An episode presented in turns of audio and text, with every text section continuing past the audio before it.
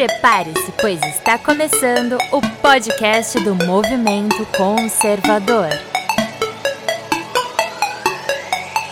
Brasil acima de tudo e Deus acima de todos.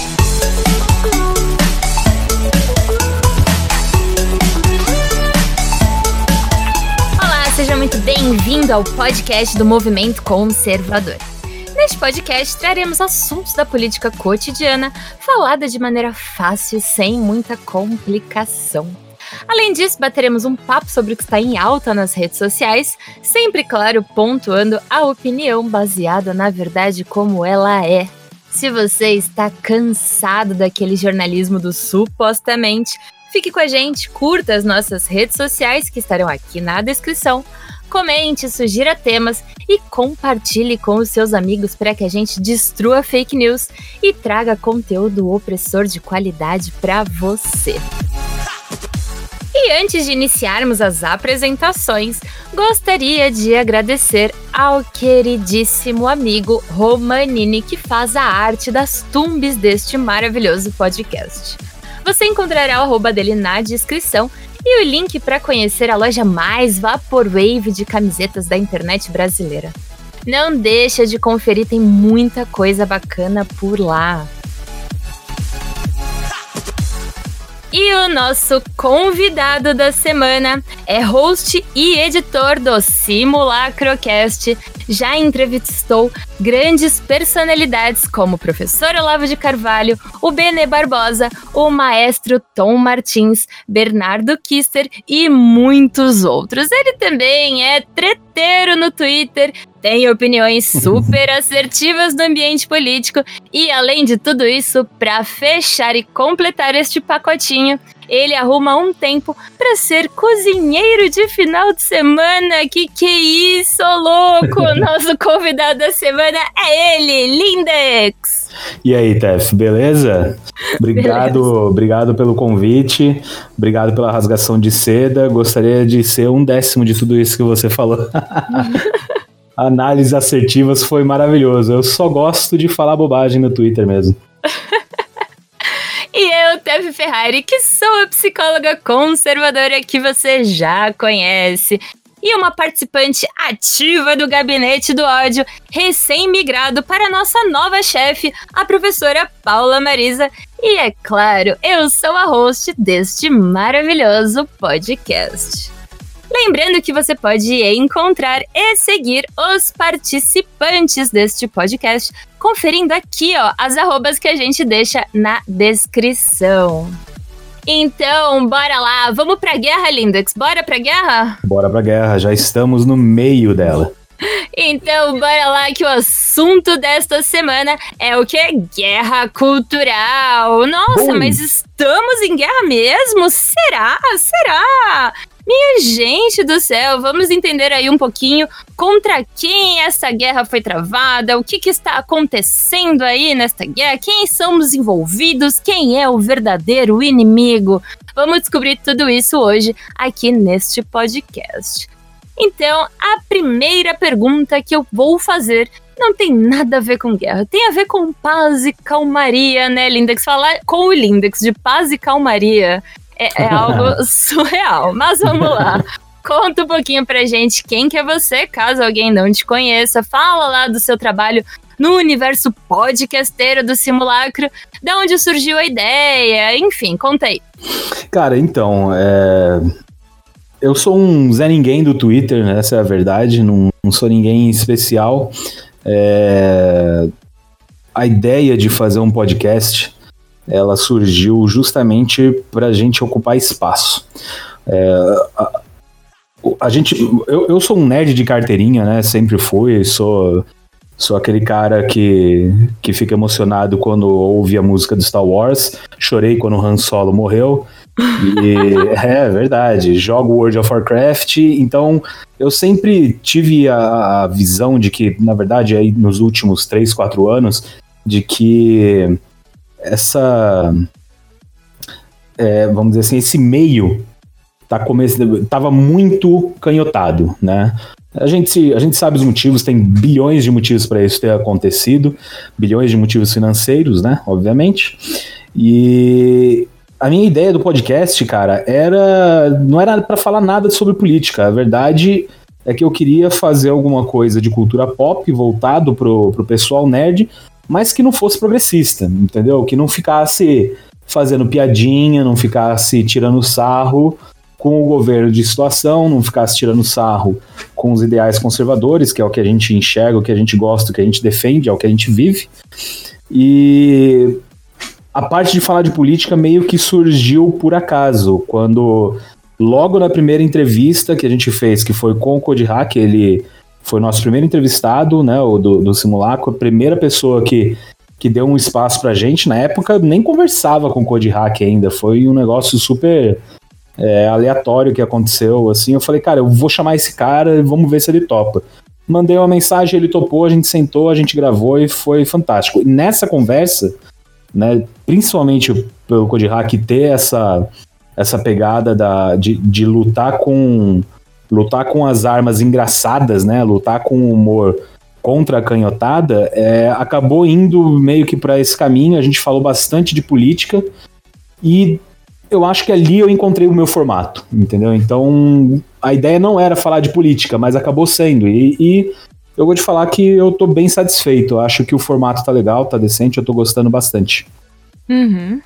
E daí, por exemplo, o teu público, ele te cobra muito de, de travar esta guerra? Eles te dão algum feedback nesse sentido? Ainda mais depois de ter entrevistado ali o, o Olavo de Carvalho, né? Deve ter sido né, um, feedback e uma cobrança, né, uma puta responsa, né? É, cara, foi pesado. É assim, o, o público, é, eu tenho muita sorte que o público, a audiência do simulacro é, é, muito parceira, sabe? Então, assim, todo mundo que ouve, né, pelo menos, nem todo mundo que ouve dá feedback, nem todo mundo que ouve comenta nos vídeos, né, faz comentário no Twitter e tal, mas todo mundo que comenta é, fala, meu, continuem desse jeito, sabe? Então, é, depois realmente ali da entrevista com o Olavo, a coisa descambou para para uma questão um pouco mais de redipilação mesmo, sabe? A, a nossa ideia agora é, é, é fazer o pessoal acordar para a verdade. Eu gosto de fazer bastante com humor. Tem gente que não gosta muito. Já recebi algumas críticas aí de ah, vocês estão é, sendo engraçados demais, fazendo gracinha demais. A verdade é o seguinte, cara. É, o podcast, eu dentro do podcast não sou um personagem, né? Então eu tento, eu tento fazer a coisa do jeito que eu realmente penso, do jeito que eu sou. É, então esse meu jeito de falar, às vezes eu tenho que me policiar bastante para evitar os palavrões, porque eu sou uma pessoa que, infelizmente, eu falo muito palavrão. Eu sou. O laser nos olhos lá não é à toa. Eu, geralmente estou putaço. Entendeu? Ai, muita pressão, muita pressão.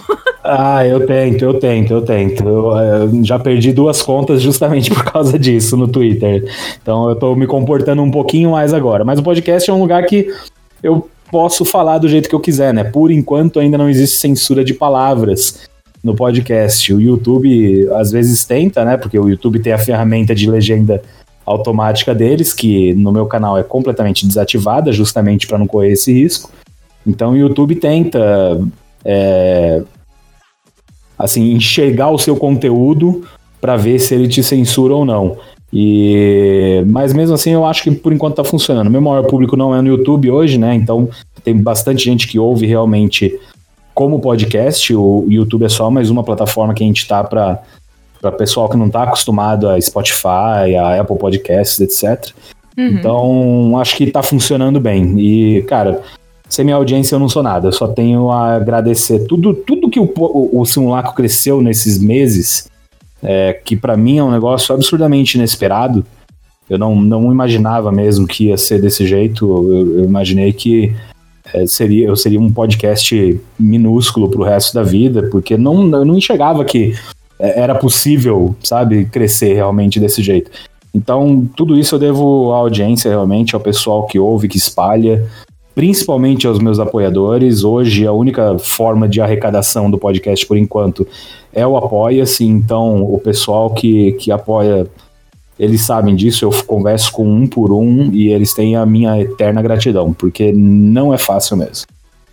Inclusive, a gente vai deixar aqui na descrição desse podcast o apoia-se aí do Lindex, caso você se interesse. Claro, a gente vai deixar além do Twitter dele as outras redes aí para você chegar no simulacro e escutar, ver se você curte ali o estilo do Lindex, com certeza vai curtir. Olha, eu sinceramente sou uma ouvinte, já até comentei com o Lindex que eu escutei alguns episódios. Não ah. escutei todos, porque a gente, né, às vezes não, não tem, tem, tempo. tempo é mas a gente vai tentando, inclusive, ouvir aquela tua promessa num dos últimos podcasts sobre aumentar ali a frequência. Fiquei super feliz. Então, vou deixar aí o apoia-se do Lindex também, pra gente ter mais e mais recursos para combater aí estes inimigos. Mas antes de falar da guerra cultural, eu tenho duas perguntas, Lindex. A primeira pergunta não está no roteiro, então que violência. A primeira pergunta. A primeira vez que você foi censurado no YouTube foi justamente do podcast que o movimento conservador participou. É uma palhaçada, gente. É, é uma maluco, né, palhaçada. Né,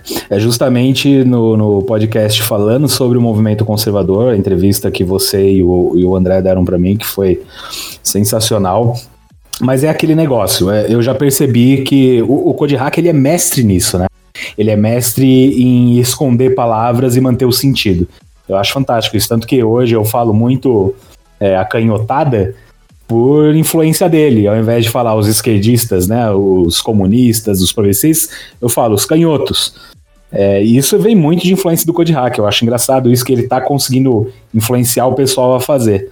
E para mim ficou muito claro que por eu ter colocado no título do, do vídeo do YouTube, Movimento Conservador, foi o motivo para eles terem desmonetizado o vídeo. Não foi censurado né, completamente, o vídeo foi desmonetizado. É... Como que funciona? Eles vão lá e eles falam: olha, o seu vídeo não tem conteúdo adequado para todos os anunciantes, então a gente não vai dar dinheiro para você pelos views desse vídeo. E você pode recorrer dessa decisão clicando aqui. Aí você recorre da decisão, eles levam uma semana para te responder e daí eles monetizam o seu vídeo novo. Falam, não, a gente fez uma análise manual aqui e o seu vídeo é adequado sim, pode ficar monetizado. Só que todo mundo sabe que as primeiras 24, 48 horas hum. é a uhum. maior audiência do vídeo. Sim. Ou seja, se os caras levam uma semana para te responder, já não tem mais o que sim. fazer, entendeu? Você já perdeu a, a monetização daquele vídeo. Então é assim que funciona. Esse é o modus operandi do, do YouTube, é o modus operandi de todas as plataformas que estão tentando é, tirar o trabalho dos conservadores, né, da direita, da, da, das suas redes. É justamente isso, cara. É cortar a grana. Os caras querem te silenciar pela grana. Então eles evitam que você consiga ganhar dinheiro fazendo o trabalho de conscientização para você ter que recorrer a ser empacotador de supermercado, ter que trabalhar 10 horas por dia e não aguentar mais fazer esse trabalho, entendeu? É assim que funciona. Pois é, e a segunda pergunta, Lindex, que não estava no roteiro, é o seguinte: como é que é para você estar na posição de entrevistado? Eu tô adorando isso. Cara, então, é engraçado que é o seguinte: é, eu resolvi, eu tomei a decisão mesmo de fazer o podcast depois que eu dei uma entrevista para uma finha do Porão da Mamãe. É, e ele. Cara, foi muito do nada, assim. Ele me mandou uma mensagem, eu. Puta, era mais um desconhecido do Twitter. Foi na época ali do, do comecinho do Vaporwave, que eu era uma das pessoas que fazia foto de perfil para todo mundo e tal, soltava um monte de arte junto com o Romanini. E o Mafinha mandou uma mensagem e falou, cara, bora gravar amanhã? Eu falei, cara, como assim, sabe? E foi um negócio que me abriu muito a cabeça. Eu falei, cara, eu consigo fazer isso, entendeu? É uma coisa que eu, que eu acho que eu dou conta de fazer. Então, é, mas foi a única vez que eu fui realmente entrevistado, assim, né? Eu já participei de outros podcasts para comentar assuntos e tudo mais, mas não para falar sobre mim, sobre meu podcast nem nada. Então, é é um pouco estranho, essa é a verdade. eu, tô, eu tô achando estranho aqui eu não ter que levantar a bola para falar. Na verdade, gente, se vocês não ouviram o podcast do Simulacro com o Movimento Conservador, ele fez essa pergunta pra gente, né? Na verdade, ele fez diretamente para mim, então estou aqui devolvendo para ele, para colocar ele na saia justa. eu não uso saias. Ainda. Droga. Nem cute, linda. Cute no máximo, porque cute é macho pra caramba. Bom, então vamos lá. A gente, né, Linda, que está aqui no ambiente de podcast, né? você ainda tem um pouco mais de contato com o YouTube. Aqui o movimento conservador, a gente não tem tanto esse contato com o YouTube, mas a gente tem aí dentro da nossa galera, né? Como o Kodiak fala, nós temos aí uns youtubers, nós temos vários e vários outros podcasters que a gente já criou até um, um vínculo. E aí, o que você acha? Qual que é o papel dessa galera nessa tal guerra cultural. O que, que é essa tal guerra cultural para você e qual que seria o papel dessa galera nessa tal guerra? Então, o, o que eu enxergo por guerra cultural é, dentro né, desse micro-universo que a gente está vivendo é justamente uh, influenciar mentes e, e convencer pessoas, tá? É, dando alguns exemplos aqui, por exemplo, o, um dos podcasts mais ouvidos do Brasil, que são de dois ex-gordos, que são velhos nerds, é, eles vêm construindo uma audiência cativa por muitos anos e ali a partir de 2013 eles fizeram uma guinada é, ideológica muito forte por causa de, de motivos econômicos obviamente. Né? A gente não precisa abrir muita coisa aqui, mesmo porque o processinho existe um risco muito grande. Mas o que acontece?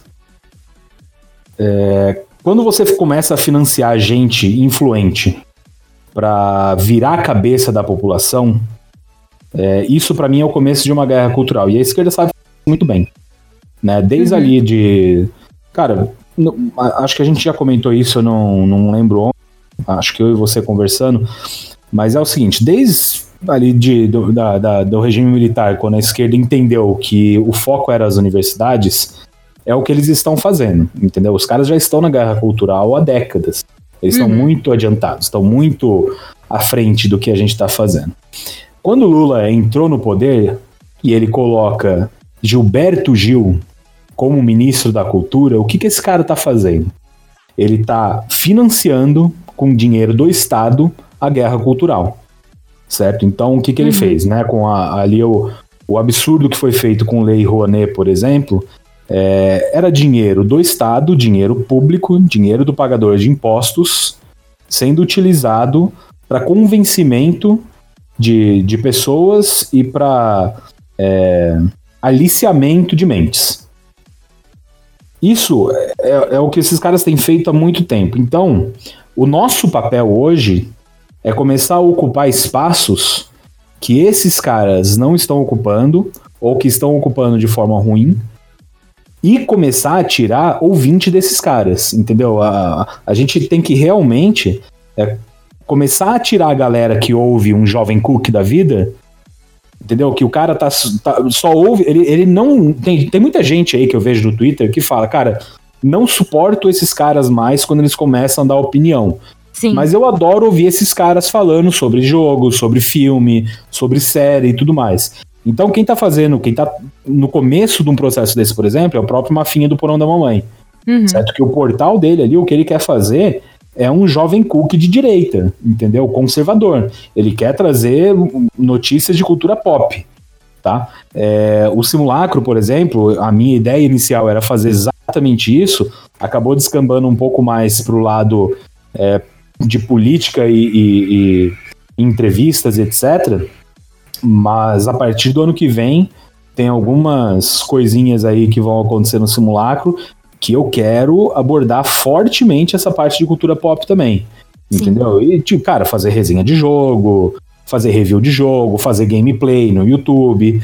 Né? Ontem foi no, no dia Ontem eu fiz o primeiro teste de uma live de jogo no YouTube. Foi bem legal, o pessoal gostou tal.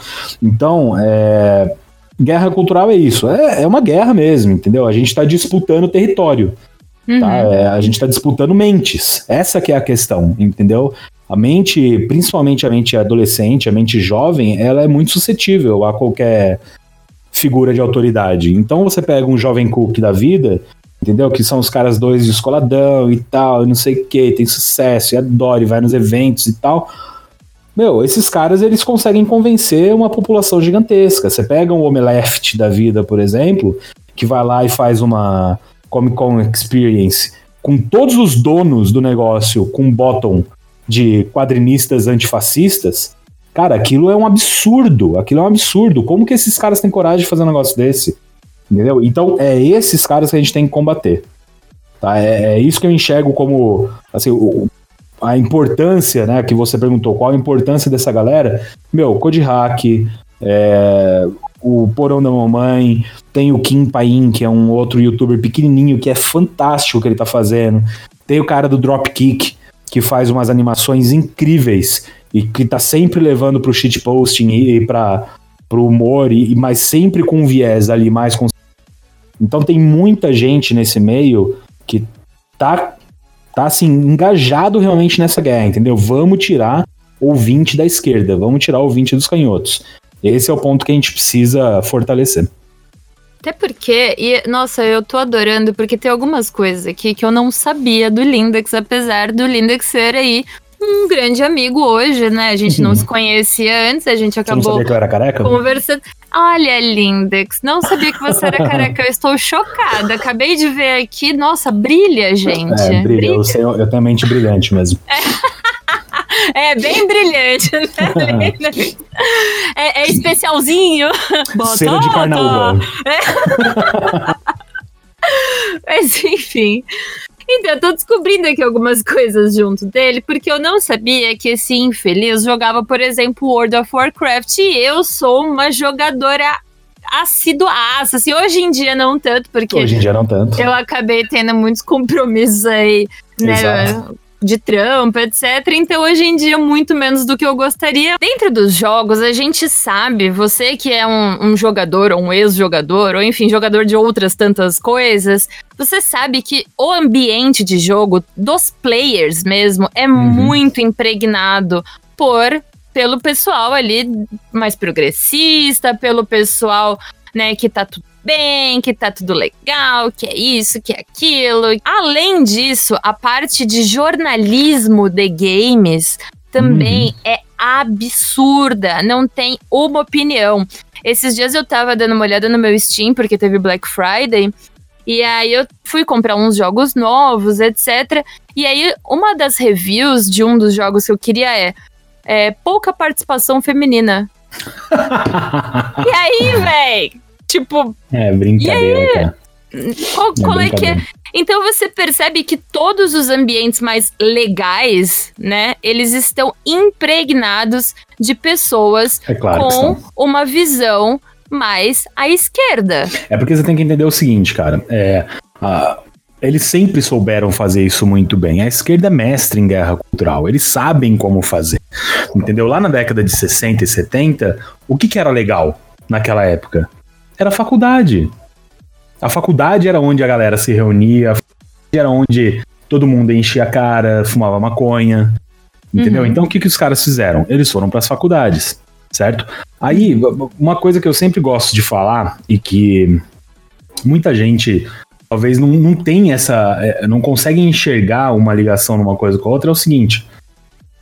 A gente sabe que desde ali da década de 70 as faculdades estão tomadas pela esquerda desde a década de 70. Uma faculdade dura quatro anos, certo? Pensa que todo mundo, desde a década de 70, que se formou em faculdade, vai para o mercado de trabalho.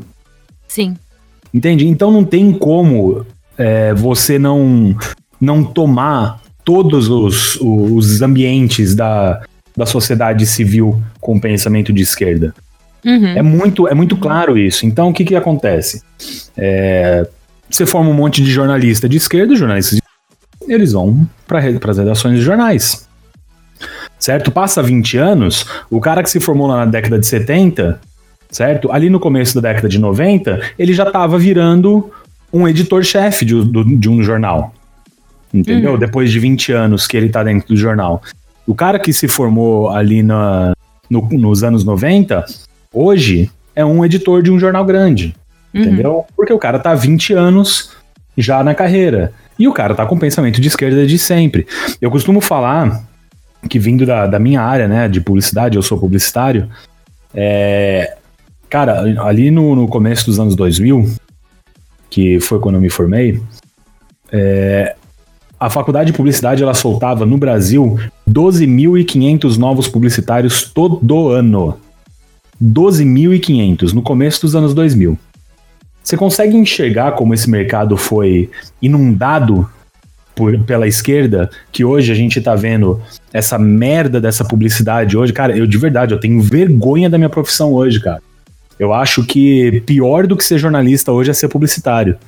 Entendeu? É um negócio nojento, é um negócio nojento. Os caras só fazem para a própria bolha, não se preocupam com o cliente, não se preocupam com o resultado final de propaganda, não se preocupa se o contratante, né, o produto vai gerar mais dinheiro com aquela propaganda, eles não estão nem aí, eles querem enfiar a agenda goela abaixo. E daí uhum. você vai pro jornalismo de games, por exemplo, é a mesma coisa, entendeu? E daí voltando ali para a questão do ser legal, né? A esquerda sabe fazer isso muito bem. Então, no começo ali dos anos da, da década de 2010, o que que eles perceberam? Mano, tá todo mundo indo, pra internet. Tá todo mundo, a galera tá começando a ir pros videogames, a galera tá começando a ir pras redes sociais, a galera tá começando a ir pro YouTube, então é aí que a gente tem que atacar agora, entendeu? Hoje, a internet é a faculdade da década de 70. Então, o que que eles começaram a fazer? Eles começaram a comprar youtuber. Sim com dinheiro público. E uhum. como que você sabe disso? Pega ali os vídeos dos canais que você mais conhece, todo mundo que tá esquerdando hoje.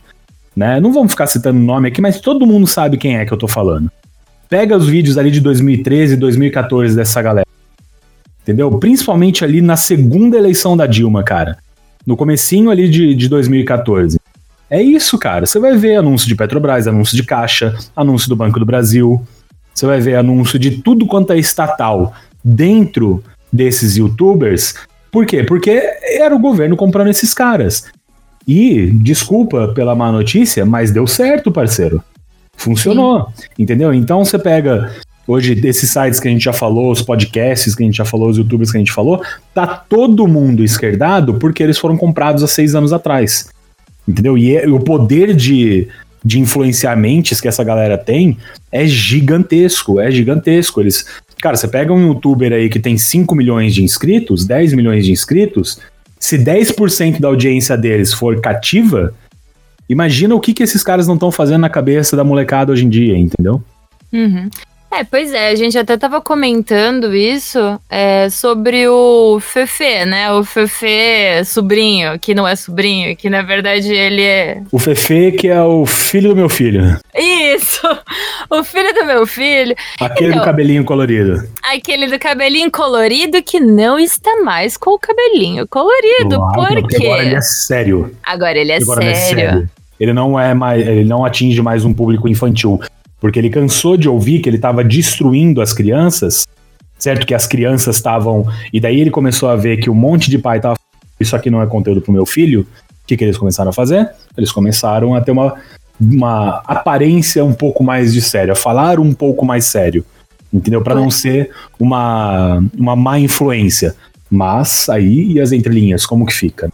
Pois é, e além disso, você também começa a perceber algumas mudanças de postura, né? Porque ele mudou ali a cor do cabelo, colocou uma cor, né, mais convencional, colocou Sim. uma gravatinha ali borboleta legalzinha, Sim. mudou ali a forma de se comunicar e de falar no Twitter. Aí claro. ele começou com aquele discurso, não, porque no Twitter eu dou opiniões um pouco mais sérias, né? Mas... então houve toda uma mudança de postura ali, porque também, se começar a prestar atenção, ele começou a falar de política, né? Tinha uhum. ali a uhum. questão da barraquinha de coxinha dele, que ele tor se tornou vegano, e aí depois a barraquinha já não era mais tão interessante para as narrativas e para corroborar com aquele discurso de vegano. Claro. E aí, na verdade, não tem nada a ver com o fato de ninguém comprar aquela coxinha merda não, que ele imagina. vendia. Não tem nada a ver com isso. Imagina, e não eu... é porque eu tô falindo uma empresa que eu tô virando vegano. Exatamente. E outra coisa também, que se ele virou vegano, ele podia dar ali uma opção de coxa vegana, mas não, não. Ou ele podia vender a empresa e manter o emprego de todo mundo, né? De todos os franqueados que ainda existiam, de todo mundo que ainda trabalhava nos quiosques dele. Mas não, ele preferiu colocar um monte de mãe e pai de família na rua por causa das convicções ideológicas dele, tá bom? Exatamente. Aí você pensa, esse infeliz tem mais o que de 30 milhões de inscritos no, no YouTube? Sinceramente, é, eu não faço a menor ideia. Eu sei é que muita é bem gente. mais. Eu é sei que é muita, bem mais de 10 é, milhões. É muita gente, é, É muita muita, gente. muita gente. E aí o que acontece? Esse cara, ele tem um público infanto-juvenil. Talvez não Uhum. seja nem muito criança, seja mais infanto-juvenil que é o cara ali mais, mais jovem, mais adolescente, etc. Ele pega essa galera. Essa galera, logo, logo, tá fazendo 16 anos e aí a galera tá empolgadíssima pra votar. Exato. Esse cara, ele entra ali pra qualquer carguinho, pra um vereador da vida. Vocês acham que esse cara não entra? Então, assim, a esquerda tá. Ela, na verdade, ela já pavimentou toda o, todo o caminho dela. Né? O caminho da esquerda já foi pavimentado, tanto que o professor Olavo ele comentou que depois da queda da Dilma, né, o pessoal ali, os comunopetistas, eles já tinham o controle da mídia, Sim. das universidades, dos movimentos editoriais, da Exato. internet, né, através ali do- dos agentes pagos, enfim. E aí eles tinham uma forma de pressionar e intimidar o governo seguinte, que foi ali o do Temer. Exato. Neste governo atual, despirocou, porque o Bolsonaro, primeiro que ele cancelou vários acordos ali estatais, etc. Cancelou um monte de coisa, né? Tirou Outra- grana da- do bolso de um monte tirou, de gente. Isso, tirou a grana. Enxugou um monte de ministério, enxugou um monte de carguinho, enxugou um monte de coisa. Enxugou ali agora recentemente ah, o, o acordo que tinha com a Folha, etc., para funcionário público. Então, assim, Sim. tá todo mundo desesperado. Mas vocês vejam como esse pessoal, eu não vou falar que eles são inteligentes, porque inteligente, inteligente, a esquerda em si, ela não é. São espertos pra caramba. A esquerda ela é estratégica, é, ela é esperta, é diferente. Eles não são inteligentes, eles são estratégicos e eles são muito espertos. E aí, talvez, Lindex, o que a esquerda ganha da nova esquerda é isso. Eu queria que você comentasse um pouquinho desse cenário todo pra mim. Então, é, se você parar pra pensar, é, as datas e os, ah, os momentos, eles, eles batem muito bem, né? É, cara, nem o PT esperava que a Dilma fosse reeleita em 2014, essa é a verdade. Nem eles esperavam. Então, por que, que eles começaram esse processo de, de comprar a mídia, né, de uma forma um pouco mais é, voltada aí para internet e para a cultura pop? E bem em 2013. Porque a ideia era que em 2014, né, em 2013 eles compram todo mundo, certo? Fica todo mundo aliado da esquerda. Beleza, tamo lá. Em 2014, a Aécio entra. Eles sabiam que o Aécio ia vencer. Tá? Eles não tinham a, a menor dúvida de que a Dilma não seria reeleita. Então todo mundo tomou um susto, certo? E daí, assim que a Dilma foi reeleita, eles sabiam que o impeachment ia acontecer. Então, eles tiveram aí mais dois anos, né? Porque vocês, eles tiveram mais dois anos para continuar esse processo de forma vigorosa, porque eles sabiam que uma hora ou outra ia tá? E, e, cara, deu muito certo. É como eu disse para vocês, deu muito, muito, muito certo. Hoje não existe nenhum tipo de influencer, entre aspas, na internet que não seja canhoto. Não existe. E olha para todo mundo, como eu disse, olha para todo mundo lá para 2013, cheio de anúncio de, de estatal dentro do canal do YouTube, entendeu? Então isso é muito claro. E daí o que que acontece? Você pega é, o pessoal, a nova esquerda, né, que a gente tá chamando, que são os isentões. Eu costumo falar que o isentão, cara, ele é aquele cara que, em nome do isentismo, ele não se importa com a verdade. Então, se você pergunta para ele se 2 mais 2 é igual a 4 ou 2 mais 2 é igual a 6, ele vai te afirmar categoricamente, sem a menor sombra de dúvida, de que 2 mais 2 é igual a 5. Porque para ele é muito mais importante se dizer de centro e falar que não está nem do lado nem do outro, do que estar certo e falar a verdade. Entende isso? Ele relativiza tudo. Exatamente. Não, mas é óbvio que é 5. Que é cinco. é óbvio que é 5. Como que você não consegue enxergar que é 5? Entende? Então, é, e daí a gente tem o fenômeno da nova esquerda, né? Que é toda aquela galera que, que a gente viu ali se aproximar de Bolsonaro, se aproximar do conservadorismo passado para ganhar público, para ganhar palanque, para ganhar é, terreno. E, cara, não precisou de um ano de governo. É inacreditável. Eu fico espantado com, com a rapidez que esses caras mudaram, entendeu? Eu imaginei de verdade que levaria assim, três, quatro anos, primeiro mandato, e que lá, quando começasse a campanha é, das próximas eleições, o negócio ia começar a ficar mais claro. Mas não, cara, os caras, eles não se aguentaram, eles não conseguiram segurar mais a mentira por nenhum ano e começaram a, a, a descambar realmente né, para ser a nova esquerda, que é o que a gente está chamando, porque não faz a menor diferença. O cara que se diz isento, o cara que se diz de centro, ele é de esquerda, gente. Liberal, a gente costuma falar que liberal é camisinha de comunista, porque é para isso que ele serve. Os comunistas, eles não têm manpower suficiente para fazer a revolução. Porque para ser comunista, você precisa ser. Desculpa, gente, você precisa ser muito doente mental. Pra você realmente acreditar no comunismo, acreditar realmente que socialismo funciona, você precisa ser muito dodói da cabeça. Então o que eles fazem? Eles usam os liberais, eles usam os isentões, eles usam os centristas para chegar no poder. E assim que eles chegam no poder, a primeira galera que vai pro paredão é justamente esse povo que ajudou eles a chegar no poder. E a gente estava comentando também, né, Lindex, que, por exemplo, por que que nós comentamos, nós conservadores, nós da direita verdadeira, nós da direita flaviana, Gengivuda. nós gengivudos, por que que nós criticamos tanto essa tal desta nova esquerda? Porque se você percebeu, ouvinte, o cara, o típico, tá, da nova esquerda, ele é muito diferente do esquerdista raiz. Sim. Porque o esquerdista raiz já tá. A gente já tá de saco cheio daquela luta de classes, luta de homem e mulher, luta de raças, luta de credo. É, é sempre uma luta. O cara da nova esquerda, ele é muito mais sedutor. É. Porque ele vira pro conservador e fala: Ó, gosto de você porque o teu pacote econômico é foda. Aí ele vira pra esquerda e fala: Ó, eu também acho que abortar a criança na barriga da mulher e matar Isso. é legal. Claro que ele não vai falar dessa forma, mas é legal porque é uma questão de saúde pública, viu, Não, gata? é sua liberdade individual. É a sua liberdade. Então, eles, ali, da, o pessoal do centro, e aí tem um movimento muito peculiar aí nisso tudo, que é justamente o bumbum livre, né? Que libera o seu bumbum. Justamente, e faz muito sentido esse apelido. Porque ele realmente libera o bumbum pra todo lado. Mas ele Exatamente. libera o bumbum pra todo lado pra seduzir os dois lados. Só que no final, por que, que nós falamos sobre traição? Porque eles são os maiores traidores. Então, as pessoas lá do bumbum liberal lá entraram no discursinho na onda do Bolsonaro. Passou a eleição, meu filho, conseguiu. Ah, não, porque eu fui eleito, aí eu só comecei a apoiar no segundo turno. Ah, vai pra merda quem acredita nisso. Falta muita é, massa encefálica aí se você tá caindo nessa lábia. Porque usou sim, usou. E aí Usou. depois o que, que fez? Descartou. Não, não, não é só descartar, é importante lembrar isso. Porque descartar é uma coisa, você usar e você descartar, tudo bem.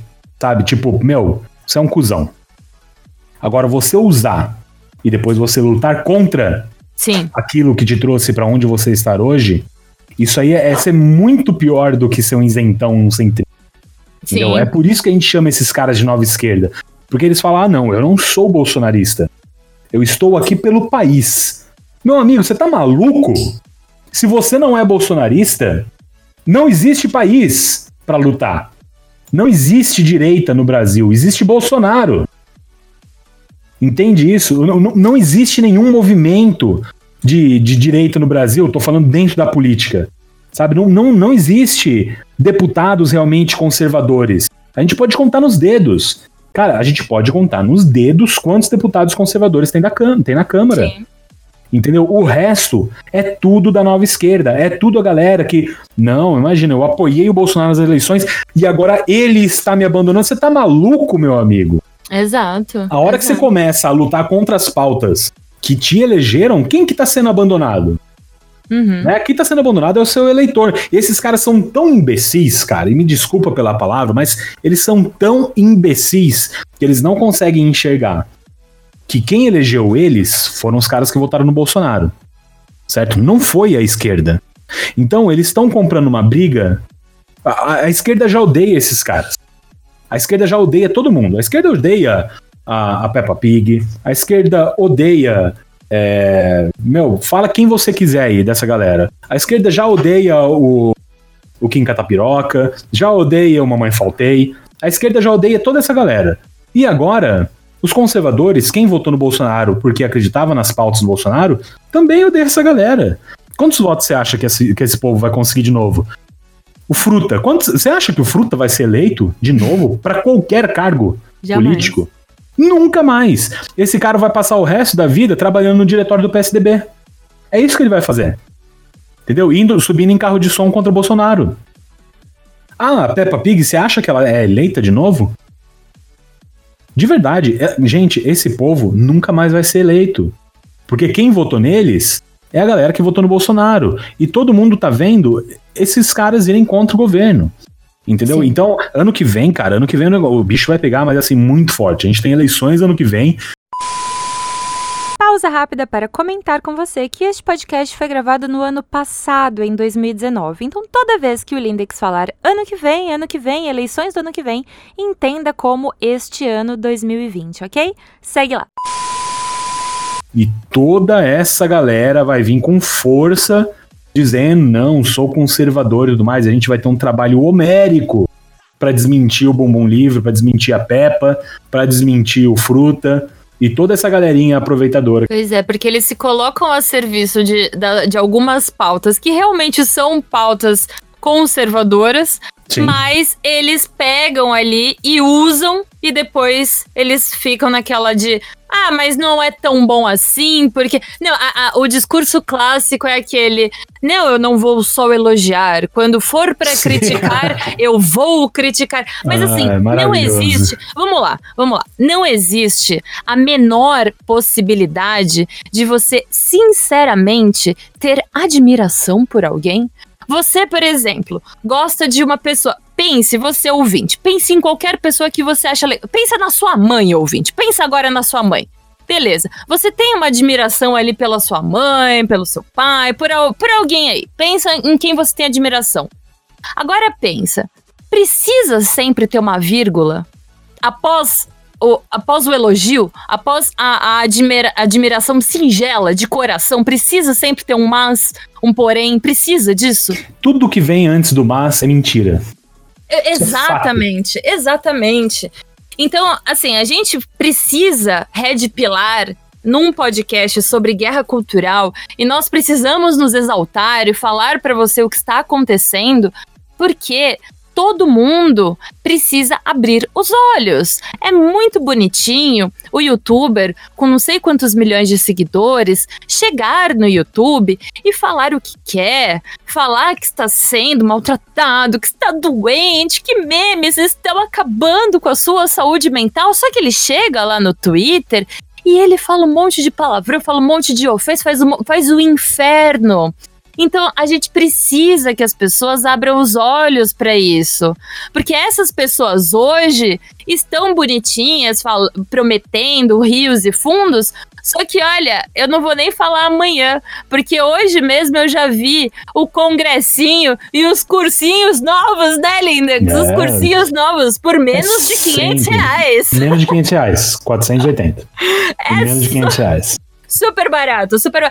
Nossa, É nós estamos super preocupados com o intelecto do, trabalhador, do trabalhador brasileiro que ganha um salário mínimo. Menos de 500 reais. Porra, cara. E é o que eu falei, né, cara? Não confunda curso de política com curso de politicagem. Uhum. né? O, o que esses caras vão te ensinar não é política.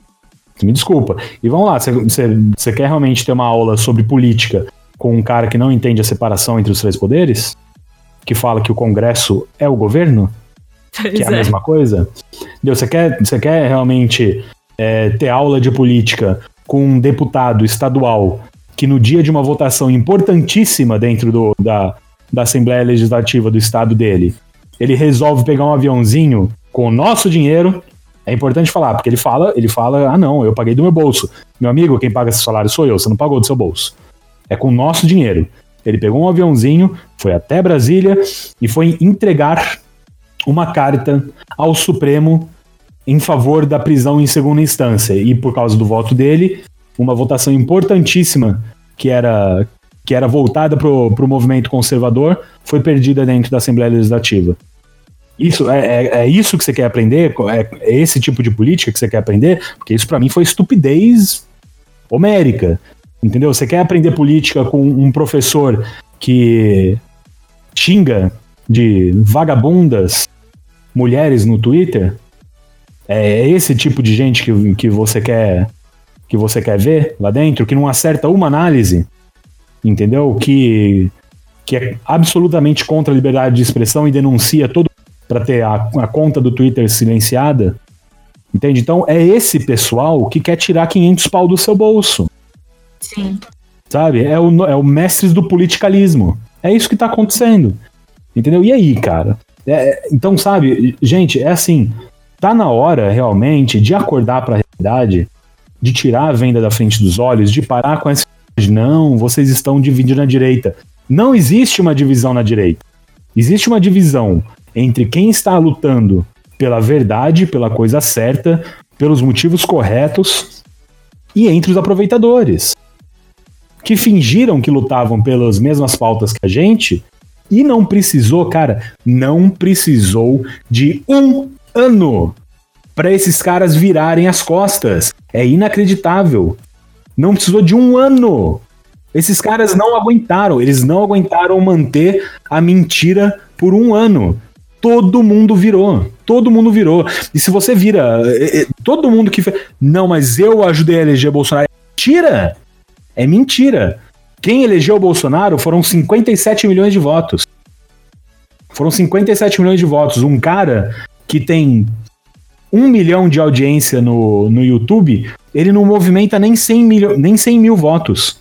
Code Hack fez uma análise especial disso no episódio que a gente fez sobre, sobre as manifestações do dia 17 do 11, onde ele faz uma análise quantitativa de quantos votos uma Mando Cenoura pode ter virado pro Bolsonaro. Entendeu? E não chega nem a 100 mil votos. O que, que é 100 mil votos num universo de 57 milhões? E ele tem coragem de falar que ele elegeu o Bolsonaro? Entende? É muita arrogância, é né? É muita também. arrogância, cara, é exatamente. É, é, um egocentrismo absurdo. É, é, adoecimento isso, gente. Não, cara, não é, tem... A verdade é o seguinte: nem todo mundo tem a resiliência. Isso mexe demais com o ego da pessoa. Eu Exato. garanto para você, entendeu? E, e, um cara que vive nisso, ele não consegue. Ele, ele tem um problema de ego muito forte. Então ele uhum. não aguenta ser destratado, ele não aguenta ser questionado, porque ele acha que ele é Deus, entendeu? Porque Sim. o ego dele é extremamente frágil. Sim, exatamente. A gente comentou isso em alguns podcasts aqui anteriores, essa questão egóica do, dessa, dessa galera, né? Porque hoje em dia nós, nós estamos numa sociedade que não pode comer glúten, tem que tomar leitinho de soja, tem que uhum. fazer desse jeitinho, menininho pode colocar roupinha, pode brincar com. Gente, tá perdendo a maturidade a resiliência. Frustração. Vamos lá, frustração. A gente é, precisa geração fazer um... ofendidos, né? Não, precisamos fazer um podcast sobre frustração. Exato. Porque hoje em dia as pessoas não lidam mais com frustração. Só que se esquecem que para a felicidade ser bonita, que para a alegria ser gostosa de ser vivida, você tem que experimentar a tristeza. Exatamente. Você tem que experimentar a raiva, você tem que experimentar a dor. Porque enquanto você não experimenta a dor, a tristeza, a frustração, a angústia, a depressão, nada na tua vida você pode sorrir à vontade. Nenhum remedinho será suficiente para tornar a sua felicidade mais saborosa. Não dá, não dá, não dá. Simplesmente não dá. E aí, um pouquinho nessa, nesse sentido aí, Olindex, deixa eu comentar contigo. Às vezes falam, né? Eu não lembro exatamente quem que cunhou esta frase, mas é, é, bem, bem famosa aí que o, o, Bolsonaro ele foi uma ejaculação precoce. Sabe que na, na época isso daí foi. Foi o próprio Olavo que falou isso. Foi o próprio Olavo, né? Isso daí foi uhum. tomado de uma forma muito pejorativa, uhum. mas eu, é assim, opinião pessoal, eu acredito nisso. Eu acredito que realmente tenha sido uma ejaculação precoce, por quê? Porque a esquerda, ela, como a gente comentou, né? Ela pavimentou todo aquele caminho com o quê? Com a, a doutrinação forçada nas escolas, com aquele coletivismo estatista desgraçado, com Sim. aquele niilismo do ponto de vista que você não assume a existência de nada, que tudo isso é montagem da tua cabeça, que tudo isso hum. é loucura. E já o conservador, o Linux comentou, o Bolsonaro é a direita porque não existe nada. A gente não pavimentou nada. A gente só elegeu o cara. E o cara, ele tá no executivo. O Uhum. nosso legislativo e o nosso judiciário não são conservadores. Exato. Eu falei isso muito para amigos ano passado. E, cara, assim, a, a o meu despertar político mais forte é, veio muito desse ano, assim, sabe? Eu não. Até ano passado eu tinha essa, essa visão de realmente de que é, a esquerda estava destruindo tudo e etc. Mas eu não, sabe, eu não tinha tanto conhecimento quanto eu tenho hoje, né? A gente vai estudando, vai aprendendo. Mas ano passado eu já falava para meus amigos, eu falava, meu, beleza, você já decidiu que você vai votar no Bolsonaro? Tá certo. Quem que você vai votar para deputado federal? Quem que você vai votar para senador? Quem que você vai Uhum. votar para deputado estadual? Porque não adianta nada a gente colocar o Bolsonaro lá e o PT dominar o Congresso de novo, porque Sim. não, não- nada vai funcionar. E foi o que aconteceu. Uhum. Não é? É o que está acontecendo. Lembra da carta dos 300 e poucos deputados ano passado, ah, 10 dias antes da eleição, falando que apoiariam o Bolsonaro a partir. Gente, era tudo para ser reeleito esses caras. Ô, Lindex, deixa eu te fazer uma pergunta. Quem que você acha que é nosso maior inimigo hoje? A esquerda ou a nova esquerda? A nova esquerda, sem sombra de dúvidas, é como eu disse. A esquerda ela já está muito bem definida, clara e ninguém mais suporta. né? Uhum. Hoje em dia a esquerda fala só para a própria bolha. Sim. Isso é fato, né? Os caras batem palma para si mesmo. É, é uma, uma masturbação, uma, uma roda de masturbação lá entre eles, que todo mundo se adora, é todo mundo linda, perfeita, fada sensata dentro da esquerda. Tá? E todo mundo que, que não é canhoto mesmo ali, que não é Lula livre, eles enxergam isso, todo mundo sabe que esses caras são insuportáveis e ninguém mais aguenta. Então, apesar de todo mundo falar, ah, enquanto vocês estão aí brigando, Zé Dirceu está falando que tem que montar uma milícia. Gente, tudo bem. Beleza, deixa que, que isso a, o nosso GSI cuida. Entendeu? Não é. Vocês acham realmente que o general Heleno não tá de olho nisso aí? Lógico que ele tá. Entendeu? O nosso campo de guerra, a nossa batalha é cultural aqui no dia a dia na base. Entendeu? Lembra do Mano Brown falando, tem que voltar pra base? Tem que voltar pra base. Entendeu? Você tem que falar com quem? Você tem que falar com seus familiares, você tem que tretar no Twitter todos os dias, sim, desmentir todos os dias. E a nova esquerda, é, é, eu costumo falar que é muito mais perigoso um Mamando Cenoura falar do que um Felipe Neto falar. Porque Uhum. o Mamando Cenoura, todo mundo olha e fala: não, mas espera aí, esse cara tá falando isso do governo?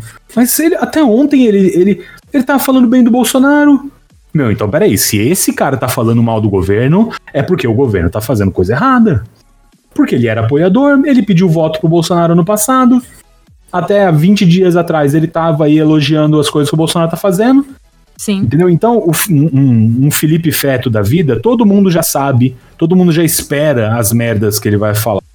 Um cara desse, como um Mamando Cenoura, como um Pica Sonsa, como um André Gados, etc., a gente já sabe, entendeu? A galera, a galera espera que eles defendam o governo. Então, quando eles começam a criticar, é muito perigoso, entendeu? Porque eles têm um poder de, de, é, de convencimento da manada muito maior do que um Felipe Feto da vida que já convenceu a manada dele, entendeu? Você não pega um cara que assiste Mamando Cenoura, ele não vai lá assistir Felipe Feto e ver o que, que esse cara tá falando e ponderar sobre as coisas que ele fala.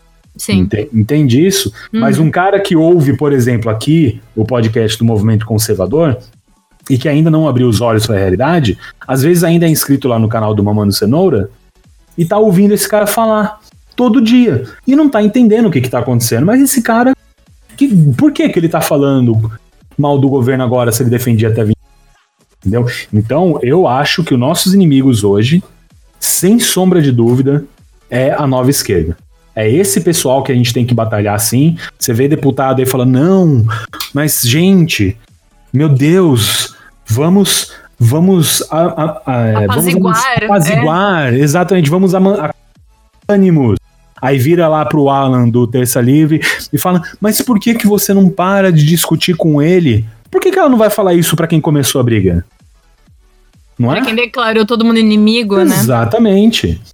Então, é, o Silvio, ele fez um tweet, 280 caracteres, perfeita. Que quem tá pedindo pra você é, acalmar os ânimos no meio de uma guerra, mas pede ao pro seu inimigo, não tá querendo trégua, tá querendo sua submissão. Uhum. Entende? Então, cara, o negócio é o seguinte: enquanto esses caras continuarem jogando bomba, a gente vai continuar jogando bomba. E a gente, eu sinto muito dizer, a gente é mais forte, a gente tem razão, que isso faz toda a diferença, e a gente tá batalhando pela verdade. E cara, não existe nada com mais poder de convencimento no mundo do que a verdade. Não existe, sabe? Eu, eu tenho. Eu, eu sou uma pessoa otimista em alguns sentidos. Sabe? Então eu acredito que realmente a gente não precise de 50 anos de conservadorismo forte na sociedade para remover os 50 anos de canhotagem que foi colocada na sociedade, porque é muito mais fácil batalhar pela verdade, o seu espírito está pronto para receber. Entende isso? Então, quando uma pessoa ela, ela vê a verdade, ela automaticamente se identifica com isso. Uhum. Então, quando a gente está aqui lutando todos os dias, falando a verdade, e, você pode falar que é passando pano, você pode falar que ai, ele tá defendendo, ele é bolsonarista, bolsolavista, que eu, nossa, eu acho que é, é o termo mais nova esquerda que existe, é o bolsolavismo. então, gente, é o seguinte, a gente tá batalhando pela verdade. E a gente tem razão, como o ClickTime adora falar, sabe, o gabinete da razão tá certo. Isso faz as pessoas serem convencidas de uma forma muito fácil do que um cara que tá lá montando bilhões de narrativas e fazendo seu malabarismo retórico para fazer a narrativa dele encaixar no cérebro de alguém, entendeu? Sim. E outra coisa, né, Lindex, para tornar a guerra mais é, menos assimétrica, na verdade, você tem que ocupar espaço, Exato. mas não é simplesmente ocupar espaço, é saber qual espaço ocupar. Então vamos lá. Estamos numa guerra, beleza? Até a gente estava comentando isso no outro podcast. Estamos numa guerra. O que, que tem numa guerra? Bom, tem dois lados que estão ali tretando. Às vezes mais, enfim, vamos considerar aqui dois lados. O que que tem? Vamos pensar lá naquelas guerras lá atrás, né? Que o pessoal eixo não... e aliados. Vamos pensar e... no eixo e nos aliados. Vamos pensar ali naquelas guerras que não tinha o botãozinho para você apertar e fazer bum, né? Vamos Exato. pensar na, na, guerra de macho mesmo. De estratégia, exatamente. É. O que, que tem? Lá na linha de frente, tem os caras com as lanças, tem o, os caras ali com os escudos, tem os caras ali que vão defender o fronte. Mais atrás, tem os arqueiros, que eles têm uma visão melhor do campo de batalha, né? Eles conseguem ver ali é, a dimensão, qual, para que lados estão correndo, né? De repente dá alguma orientação. Lembrando que a flecha também para atingir tem a força do vento, né? Então Exato. vamos lá. E esses é... caras estão protegidos pela infantaria que tá na frente. Isso, tem os caras dos cavalos, que eles vão na frente a todo vapor lá para dar porrada mesmo, para já dar aquele boom inicial.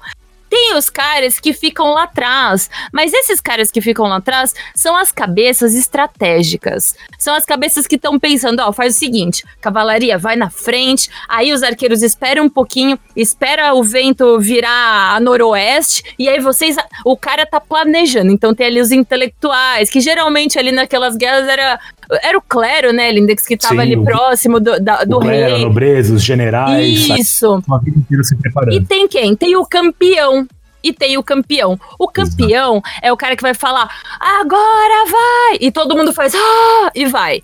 Então, e vai atrás dele. E isso. vai junto com ele. Exatamente. Então começa a pensar nessa guerra. Porque eu tava conversando com o Lindex nos bastidores e a gente pensou assim: vamos falar de Gramsci, vamos falar de guerra. Foda-se isso, gente. A gente precisa falar do que é palpável. Não adianta. Até o Bernardo Kister ele fala: para de ficar reproduzindo e falando de Gramsci, Gramsci, Gramsci, Gramsci, guerra cultural, guerra cultural, Gramsci. Se você não leu e você não sabe, vai para outro lado, vai para outro, vai, vai, escolhe outra linha. Se você cai melhor ali para ser um arqueiro, se você tem uma puta de uma mira, se você consegue entender a, a, a força, do, a física do vento, vai lá. Você não precisa ser o cara intelectualzão. Exato. N não é mais bonito, não é legal usar gravatinha borboleta. Uhum. Então a gente precisa ocupar espaços, mas ocupar o espaço correto. A militância é isso. Gente, é assim: se, se você não consegue é, concatenar dois, dois argumentos para ganhar uma discussão, porque isso acontece, porque você ainda não estudou, você está chegando agora, entendeu? Cria uma conta do Twitter e a cada a cada bobagem que uma Mando Cenoura falar, por exemplo, o que, que você faz? Você vai lá e dá risada enche de hahaha nas respostas dele. Sabe por quê? Porque isso vai ter mais gente que vai ver. E tem gente que vai olhar e vai falar: nossa, estão dando risada desse cara. Uhum. Então o que ele tá falando deve ser uma puta de uma bobagem. Entende? Então você não precisa fazer muita coisa. É exatamente isso que você disse. Cara, quem que hoje, quem tá dominando a, a guerra cultural dentro da internet são dois caras que de gravata borboleta não tem nada, que são os brasileirinhos. Sim. Olha aquilo, cara. Olha a estética daquilo. Você vai falar que aqueles caras são dois intelectuais da academia que senta para fumar um charuto com um brand na mão e vão discutir o que vai acontecer no Brasil daqui a 50 anos? Não. Não é. Hum. Esses caras são os nossos campeões. Entendeu? O Bolsonaro é o nosso campeão. O Eduardo Bolsonaro, o Carlos Bolsonaro, o Felipe Martins, esses são os nossos campeões. É a galera que a gente tem que seguir para entrar nessa guerra. Exatamente. E aí, Olindex, me fala uma coisa, já que você falou do Olavão também, que você comentou. É, qual que é a tua expectativa pro jornal do Olavo? Dá para tornar a guerra menos assimétrica com esse jornal? Que, que, que, quando você descobriu que esse jornal. Nossa, eu, eu, juro que quando eu descobri, eu quase chorei. Eu falei, caramba, que legal, um jornal conservador. Um que, como é que te pegou? Como é que foi essa notícia? Então, foi engraçado que é o seguinte, eu nem sabia que isso estava acontecendo. Uhum. É, eu tinha passado uns dois dias bem distante do Twitter, cheio de trabalho para entregar, de job de cliente. E assim, eu não fiquei fora, né? Tava ali e tal, mas não tava ligado nos assuntos. De repente, alguém me manda um link, ah, não sei o que, tal, Brasil Sem Medo, Jornal Conservador, eu vou olhando, tá, beleza. Eu vejo que esse perfil tá me seguindo, eu falei, nossa, que legal, né? É um jornal, deve ser um pessoal igual Terça Livre que tá chegando tal. Fui lá seguir de volta. Abri o site, eu falei, o quê? Olavo de Carvalho, Paulo Briguet, Silvio Grimaldo, meu Deus do céu, cara. Legal, né? Isso é um jornal do Olavo de Carvalho, e daí eu vi a galera começar a conversar, eu vi no nosso grupo do Telegram todo mundo comentando, eu falei, cara, isso é maravilhoso. Eu acho, minha opinião, de verdade, é, é assim, cara, a hora que você vê quem tá esperneando por causa disso, você consegue ter a dimensão do tamanho e da importância que é. Uhum. Então, quando você vê que todos os, os, jornais da grande mídia estão fazendo um escândalo por causa disso, sim, não é? Você consegue perceber a dimensão. Esses caras, eles, eles podem ser tudo, mas eles não são burros. Eles sabem o que, que vai acontecer, entendeu? E, e como eu disse agora há pouco, é, o, o espírito do humano, o espírito do homem, ele anseia pela verdade. Né? A verdade, ela brilha como uma luz no fim do túnel pra gente. Entendeu? É, a, a verdade, ela enche nosso coração, ela aquece a sua alma e você reconhece assim que você vê.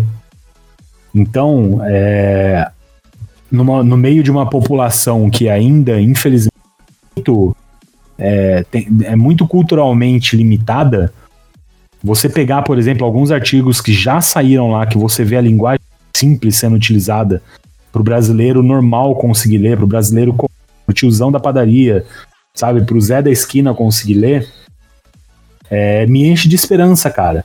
Porque, é, é, como eu disse, é muito fácil você lutar pela verdade. Fácil, eu quero dizer, é, produzir resultados, entendeu? Não é fácil a batalha, mas é fácil alcançar o objetivo. Então, uhum. eu, eu vejo com muitos olhos. Eu acho que em pouco tempo vai estar tá sendo financiado, porque isso é importantíssimo. Daqui a pouco a gente vai falar sobre financiamento também. É, então eu acho, eu, eu, vejo realmente com bons olhos que tá chegando para desbancar muito jornal que tem por aí, cara. Vai ser uma ótima resposta ao que a CNN tá trazendo pro Brasil. Sabe que o presidente aqui do movimento conservador, para quem não conhece, é o Edson Salomão. Siga ele nas redes sociais, ele é uma pessoa muito bacana e ele uhum. fala coisas muito, muito assertivas também. Não como o Lindex, né? Porque o Lindex ele é bem assertivo e incisivo nas opiniões dele Nossa, no Twitter. Você tá, falando, tá falando que eu sou mais assertivo que o Edson Salomão? Você tá. Você tá é maluca? Porque, é porque você usa algumas palavras bem assertivas, né, Lindex? ah, entendi. As palavras. É, as palavras bem, bem assertivas, né? Desculpa, Porra. gente. Eu, eu, eu, preciso, eu preciso lavar minha boca com sabão com mais frequência.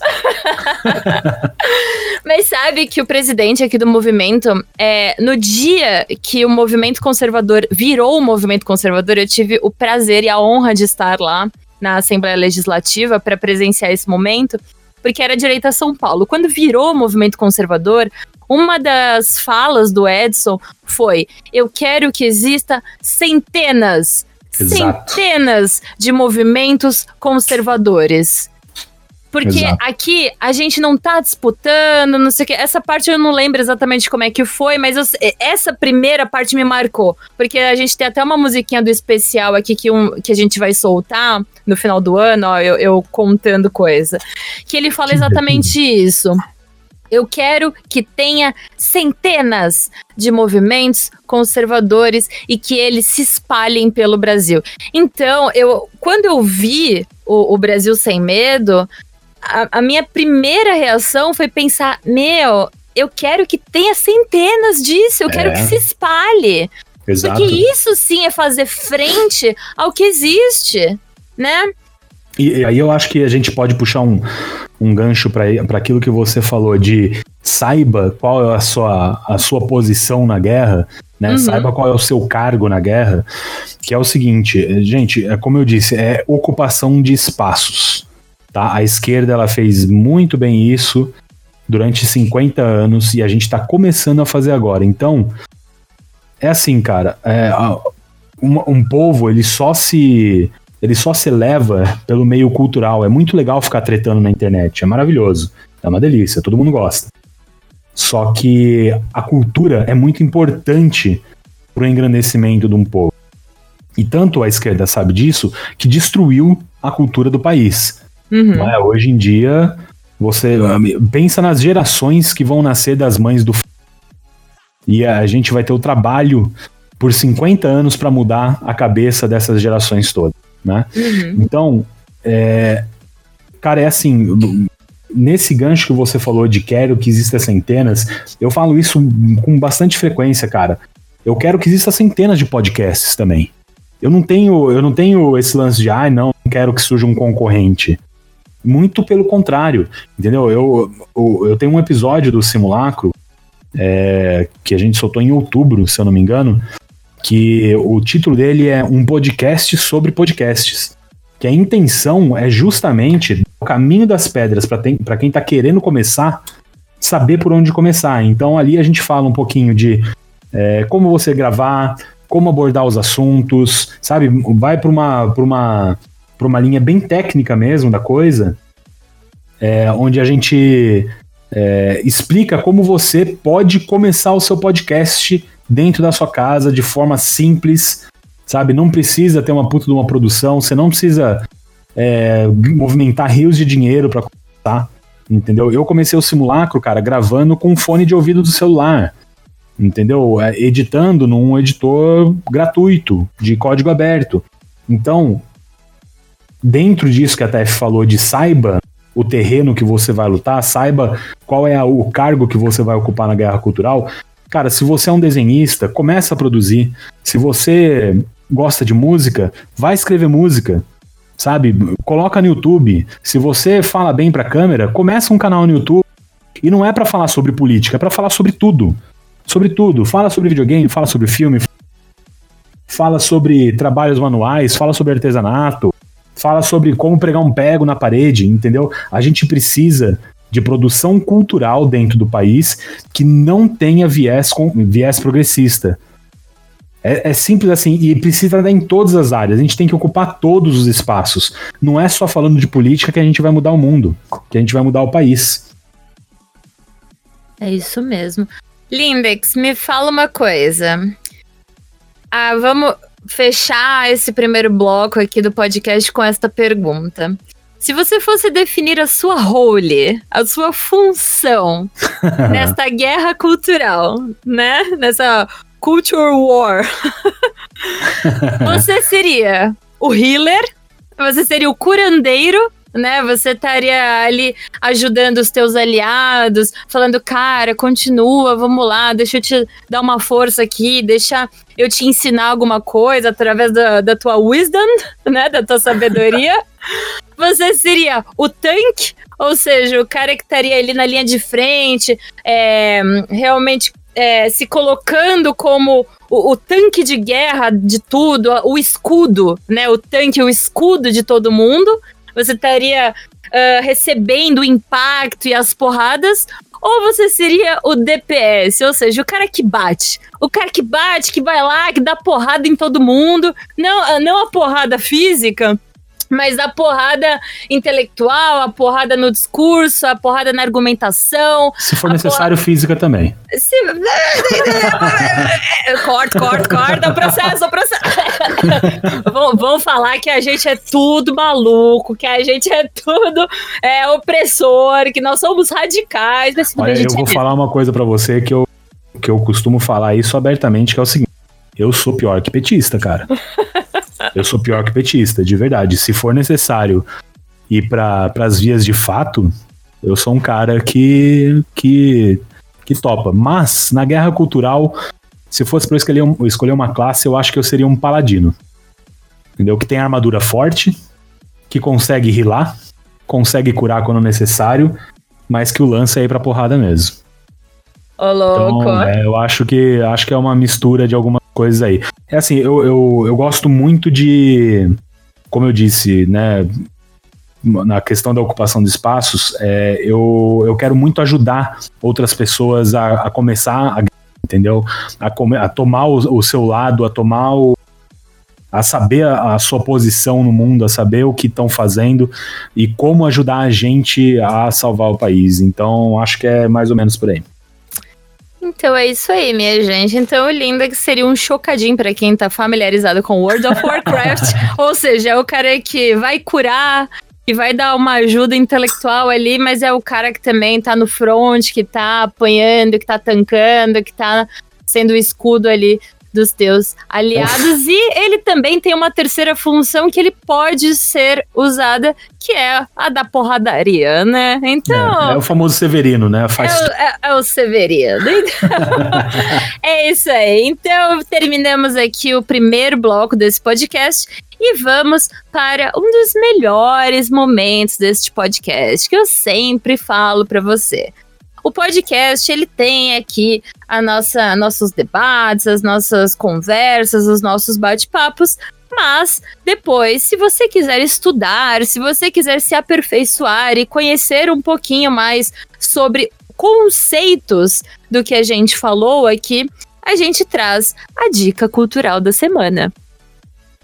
E na dica cultural da semana, nós traremos o livro como Vencer a Guerra Cultural. Só podia ser um livro desses, né? E aí temos como subtítulo Um plano de batalha cristão para uma sociedade em crise. Então, este livro trata da batalha travada entre os cristãos contra todas as ideologias que tentam destruí-lo. Né? O autor ele levanta a necessidade de fazer com que os cristãos compreendam a verdadeira natureza da guerra cultural. Ou seja, é a guerra entre a cultura da vida e a cultura da morte. Ele identifica os inimigos reais que estão diante da igreja e indica os principais campos de disputa. E por fim, nos oferece estratégias para a luta e equipa os cristãos com as armas necessárias para uma campanha bem-sucedida. Para aqueles que acreditam em Cristo, a vitória está garantida, porque o bem triunfa sobre o mal e a vida vence a morte. O amor nunca desiste e nós também não. Então, o link para este livro estará aqui na descrição do seu podcast. E outra coisa que eu também deixarei aqui na dica cultural da semana, logo embaixo da dica cultural da semana, eu vou deixar a recomendação do Lindex com o episódio que fala como você montar o seu podcast, o podcast dos podcasts. Então, a descrição hoje vai estar um pouquinho maior do que o habitual, porque vai ter aí alguns links a mais, mas todos esses links vai te ajudar aí, se você tiver interesse, vai te ajudar a construir o teu pensamento ou a construir a tua prática, beleza? Então, bora para o nosso último quadro aqui do podcast, que é o quadro Vozes do Twitter. E neste quadro Vozes do Twitter, o que, que a gente faz? A gente pega sempre ali um barraquinho que aconteceu no Twitter, uma tretinha, alguma polêmica, enfim. E a gente traz para você porque a gente sabe que nem todo mundo às vezes acompanha o Twitter, então nós tentamos, né, fazer com que o ambiente do Twitter perpasse o Twitter e vá para outros lugares. Inclusive, se você não está no Twitter, por favor, faça já a sua conta lá, porque o presidente se comunica por lá, ele dá abraço para todo mundo, o Carluxo fala, ele voltou, tá uma felicidade. O Eduardo fica mandando a folha para aquele lugar, é uma diversão, você vai adorar. Se você é muito estressado, talvez isso não faça muito bem para seu coração, mas vale a pena. Vale a pena. O Lindex não morreu. Se o Lindex não morreu. Eu costumo falar o seguinte: se você não está Twitter, você está pegando informação de terceira ou quarta mão. Então vá pro Twitter para você saber o que está acontecendo no país. Então não seja corrimão, vá para o Twitter. Não teve nada a ver essa piada, ficou uma porcaria. Enfim, então bora lá pro quadro Vozes do Twitter e é isso aí. O que que aconteceu? Aconteceu o seguinte, um ca o canal do Mac, ele comentou ali nas, na, na através da TV Escola, se eu não me engano, que ele ia passar o documentário entre a cruz e a espada do Brasil Paralelo. E aí o que aconteceu? a galera da Lacrolândia, da Lacrosfera, aquele pessoal ficou emputecido. Aquele pessoal ficou louco, falou: como assim? Vocês vão colocar a história para as crianças com a visão da direita, com a, com a reescritura da direita, porque a direita está reescrevendo a história, porque a direita está contando com o seu viés. Gente, Gente, Lindex, comenta, Lindex. Olha, eu vou falar o seguinte. é, é tudo mentira, obviamente, né?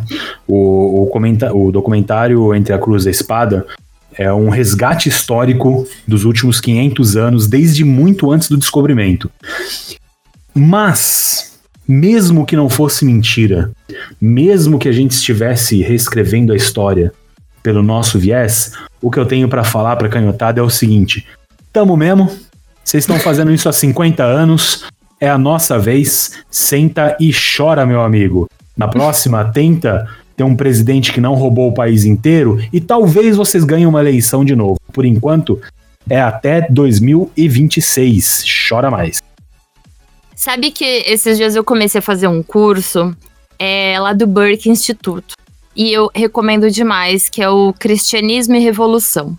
E o lá... são os caras mais inteligentes do país, então tem que ir atrás desses caras. É maravilhoso. Inclusive, no, no. A gente vai ter um episódio. Na verdade, a gente já teve, porque quando você escutar esse podcast, o podcast do Natal já vai ter saído. Então você já tá sabendo disso, você já escutou este podcast. Ai, que ótimo! vai fazer todo sentido agora. Então, lá no Burke tem um curso chamado Cristianismo e Revolução, que foi o que o professor Igor deu ali naquele podcast de Natal. Se você não escutou, escute lá, vale a pena. E aí, ele comenta sobre revolução e um pouquinho desse pensamento revolucionário, né, que o pessoal tem, que os progressistas têm, etc e tal.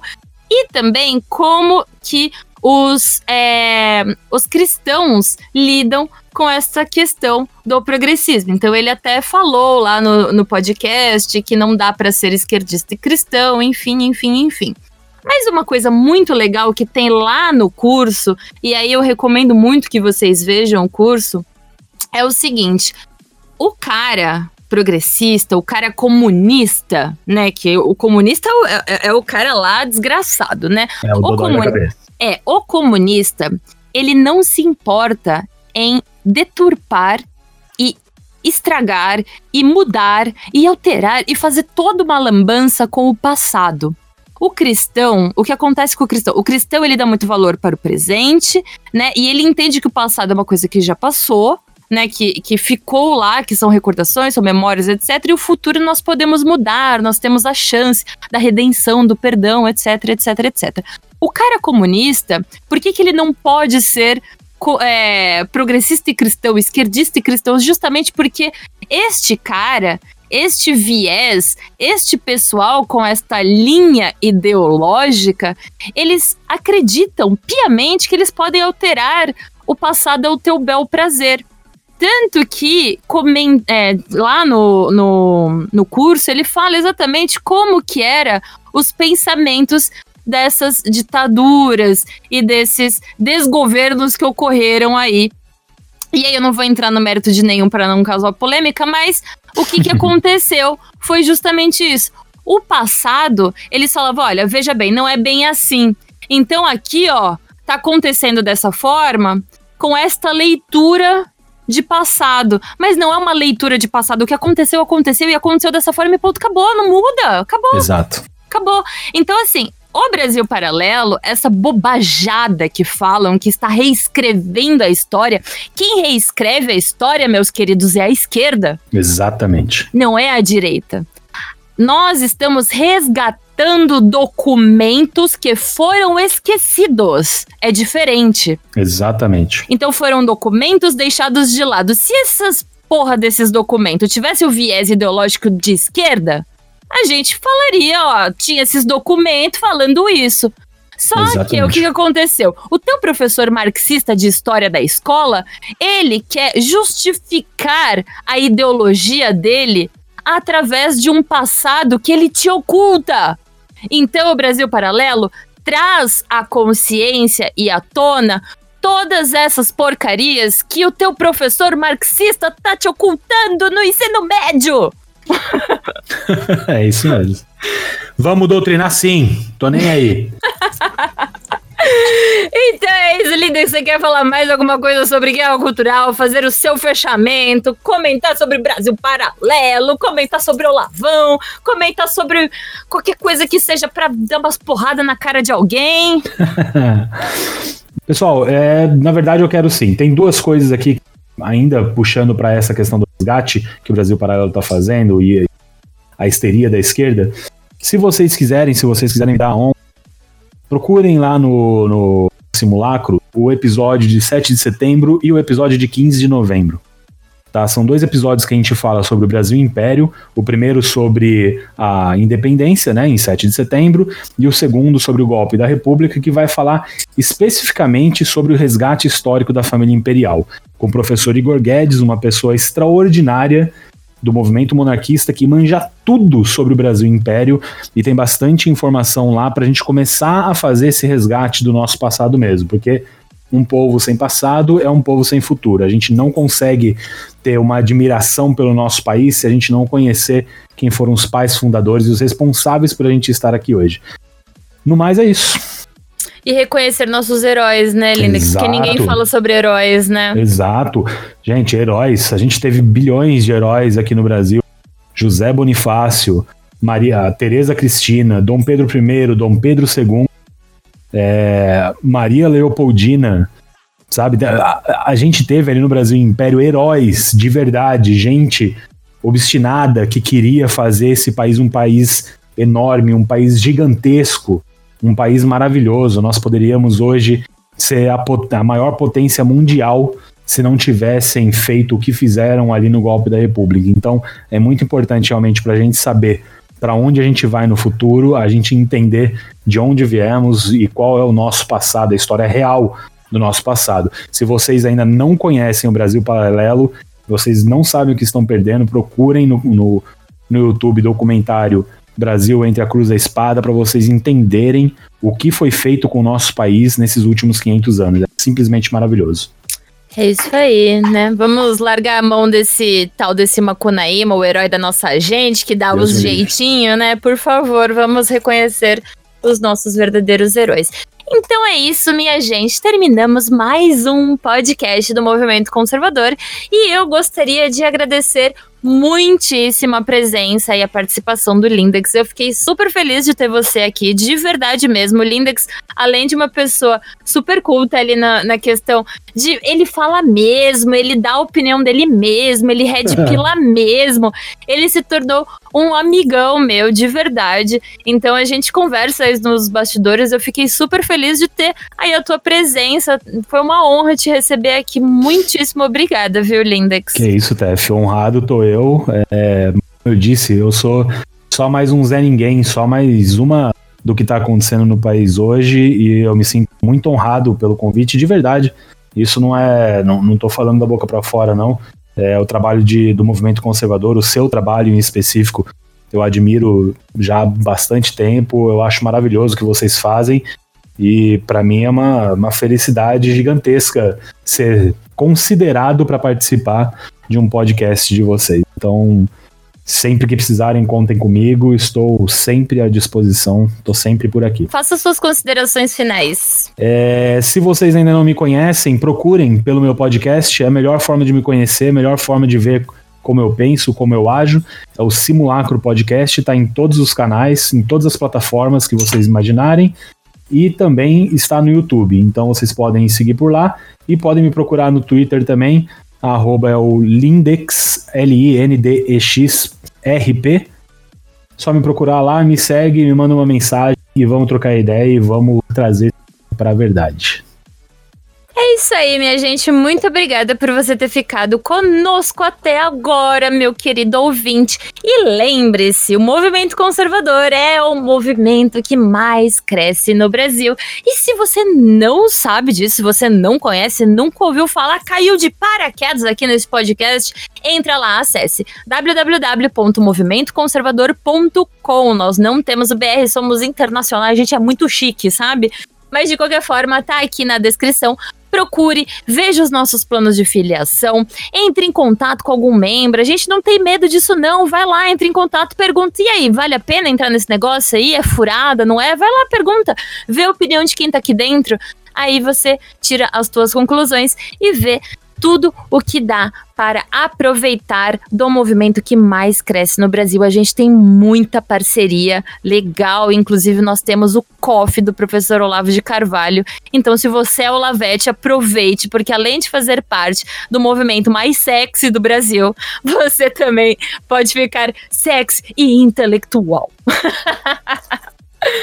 tá bom, minha gente? Então é isso aí.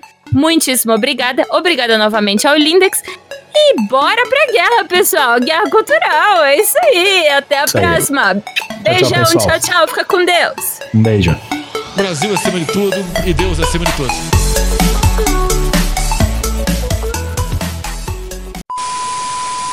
Mas se tá aí é porque tá sendo gravado, então não se preocupe-se. Tá, gente do céu, que sucesso. Ai, gravar podcast com gente, né, que sabe fazer Que gente que grava podcast, que edita podcast bem, né? É outra coisa. Não, é, é, muito mais fácil gravar com quem, com quem já tá acostumado com a, o modus operandi, né, cara? Eu fico feliz também, eu gosto.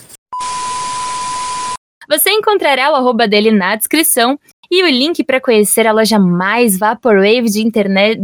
Do live de camisetas da internet brasileira. De novo. Seguinte. A que primeira violência. pergunta. É, vou cortar isso, ficou péssimo. a primeira pergunta, Lindex. O universo que a gente tá vivendo. Desculpa. Merda, foi mal. Dentro desse. Que ajudou eles a chegar no poder. E a gente então, tá. Aham, uhum, continua. Não, pode Não, manda bala, manda bala. E a gente tava comentando também, né, Lindex, que, por exemplo. Eu fa... Nossa, eu falei mais lá para trás, corta isso, depois eu. Você vai pegar essa parte aqui e vai colocar lá. tá, vai ficar péssimo, tira o. Keep recording, Craig. Por favor, deixa eu colocar o monitor aqui de novo. É, 2006, 2007, então é, passou aí que meu fone aqui parou. Não tô te ouvindo. Desculpa. Fala de novo, perdão. Agora, agora, tô. agora tá? Não, não tô não. Ô, caralho, peraí. Eu acho que eu acabei de estourar meu fone, só um segundo. Ok, ok. Eu, eu falo ok, mas ele não tá escutando, né? Então. Agora foi, fala. Agora foi. Aê! Então tá. Acho que foi. Fala. Oh, agora tá? Tá, beleza. Ah, então tá. Desculpa. tá. Então bora. Então, deixa eu tentar retomar aqui. Uh, e daí, eu jogo isso, sei lá, há mais de 10 anos. Nossa, agora eu tô escutando retorno fudido. Retorno? É. Puta merda, cara. Deixa eu ver agora. Alô, alô, alô. Ah, agora eu não tô mais tá escutando. ouvindo? tô ouvindo perfeito, não tô mais dando retorno. Pô, Tef, você zicou o meu fone de ouvido. Ah, eu não tenho culpa. Não tenho culpa. Tem não sim. tem nada a ver comigo. Pera aí, eu vou, eu vou trocar a porta do fone aqui.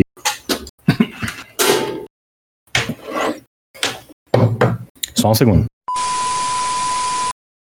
Tef, só um segundo que eu acho que eu resolvi. Beleza. Ainda não estou te ouvindo. Fala alguma coisa agora. Alguma coisa agora. Pera aí. Tá. Per- perdeu a, a linha de raciocínio, né? Tranquilo, a gente começa de novo, mas só que deixa eu te contar uma coisa. Eu acho Diga. que eu tô zicando a sua vida, Lindex, porque você viu que depois que eu entrei na sua vida, o seu podcast foi desmonetizado, o que seu computador parou de funcionar à frente. É isso aí. Tá vendo? Você, Bom, eu espero que tudo dê certo pra você a partir de agora. Mas assim, eu acredito que coisas boas virão. Eu tenho certeza que teu, que teu apoio se vai disparar e as coisas vão melhorar muito. Você vai comprar tudo novo. Tudo olha novo. que maravilha. Que, esse é o tipo de amiga que eu quero na minha vida. Tá É o tipo de frase que a gente tem que ouvir todos os dias, porque é uma oração isso aí, entendeu? É. Mas ó, eu sou psicóloga, então sou suspeito pra falar algumas coisas, né? É porque verdade. o pessoal sempre fala, ai, porque psicólogo, né? Autoajuda, não sei o que, não tá nem me pagando pra eu falar isso, meu filho. Tô falando de graça aqui? Não, não me analise, Tef. É, nossa, que chato. Então vamos lá.